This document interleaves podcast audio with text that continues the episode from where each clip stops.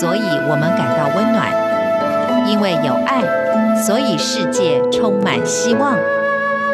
十分暖新闻，传递善美乐，让爱无所不在。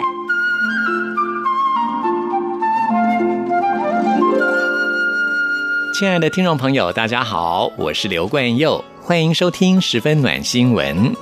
今天我们要继续跟大家来分享圣严法师对大家在工作上可能会遇到的一些问题，他所做的开示。先要来跟大家讲的就是在工作上我们可能会遇到的所谓的嫉妒心这件事情。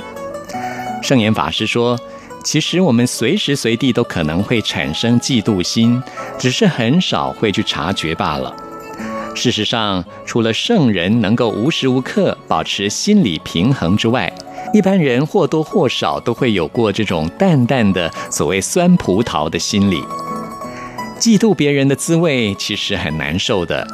有的人虽然心里明白自己永远不可能得到对方的成果跟美誉，但是嘴巴上却不饶人，说什么他有什么了不起，还不是因为背景好、关系好，从小时候开始父母就全力栽培他。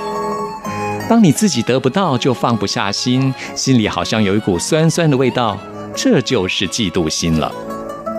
有些升官的人也会受到嫉妒，说他们的位子完全是靠拍马屁得来的，但是事实上并非一定如此。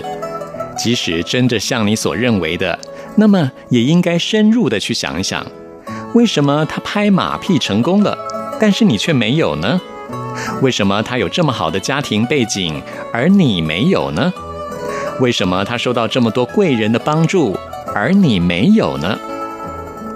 曾经有一位先生告诉我，他的老板有一次问他某位同事的人品如何，他猜想老板的用意可能是要提拔那位同事，虽然他心里很想回答。这位同事很优秀，不但工作认真负责，平常对人也非常热心。但是他念头一转，唯恐一旦这么说，老板心里可能就只有那位同事，而没有自己了。于是他就改口说，他表面上是不错，但是有些同事对他印象不太好。至于我个人，倒觉得他非常好，只是他有时候会嫉妒我，表示他可能在人格上有一点缺陷。如此一来，老板心里就有数了。结果最后升官的反而是他的同事，并不是他。老板只是要试探这位先生的心量大不大，因为这项职务相当重要。老板想要任用的是一个心胸开阔、能够容纳而且赞美别人的人。如果当时他赞美那位同事，升官的人可能就是他了。可是这位先生的回答恰好显示出他心胸狭小，不够资格担任这项职务，等于是把机会拱手让人了。由此可见，嫉妒别人有时候会适得其反，到最后倒霉受害的还是自己。当察觉自己的嫉妒心出现的时候，要提高警觉，马上把念头转过来，用感同身受的方法去化解嫉妒心。学习着，当别人得到赞美，等于是自己得到赞美，心里就会感到欢喜。赞叹人、成就人都是好事，就算帮别人抬轿子又何妨呢？俗话说：“送佛送到西天。”自己虽然没有成佛，可是送一尊佛到西天，让别人先成佛，自己的功德也很大，一样令人喜悦。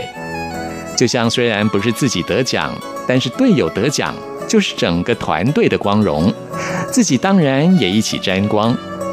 如果能够以这种心态来待人处事，经常赞美别人的长处，并且向对方学习，自己就能够不断进步，而不会有嫉妒心了。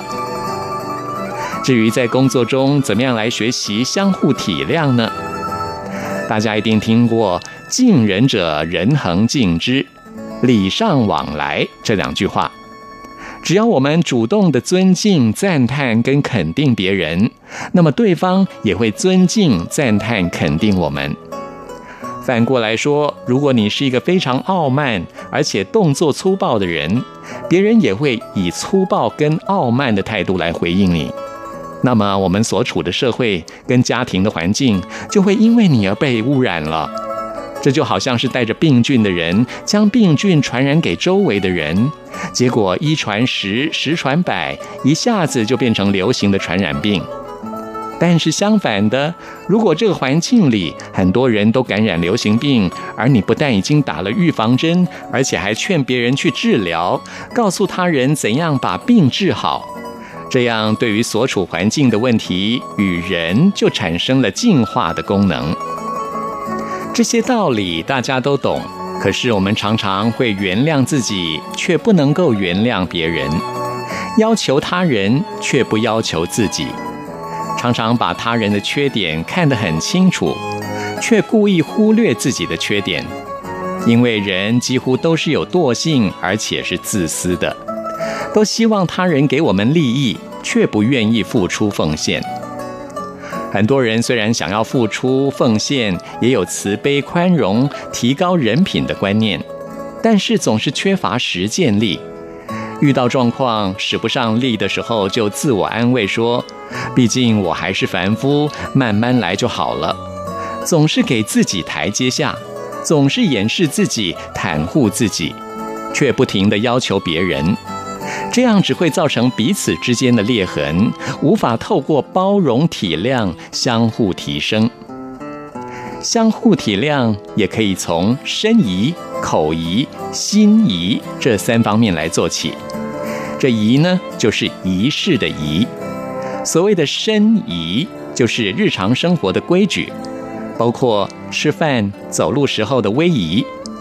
口仪呢，就是要说赞叹、勉励别人的话。如果一开口就说粗话俗话，那就是没有口仪。好的身仪或口仪，都必须以心仪为根本。所谓心仪，就是让心随时随地都有规范，心中经常保持平静跟喜悦，即使遇到非常恶劣的情况，也能够甘之如饴。心仪实际上就是练心跟观心，使自己的心不受外在环境所影响、所左右，也不去想对或错。圣严法师说：“有理由的固然是理由。”没有理由的呢？没有理由也是理由啊！今天跟您分享的就是圣严法师对于大家在工作上可能遇到的一些问题所做的开示，希望对听众朋友有所帮助。谢谢您的收听，我们下次空中再会。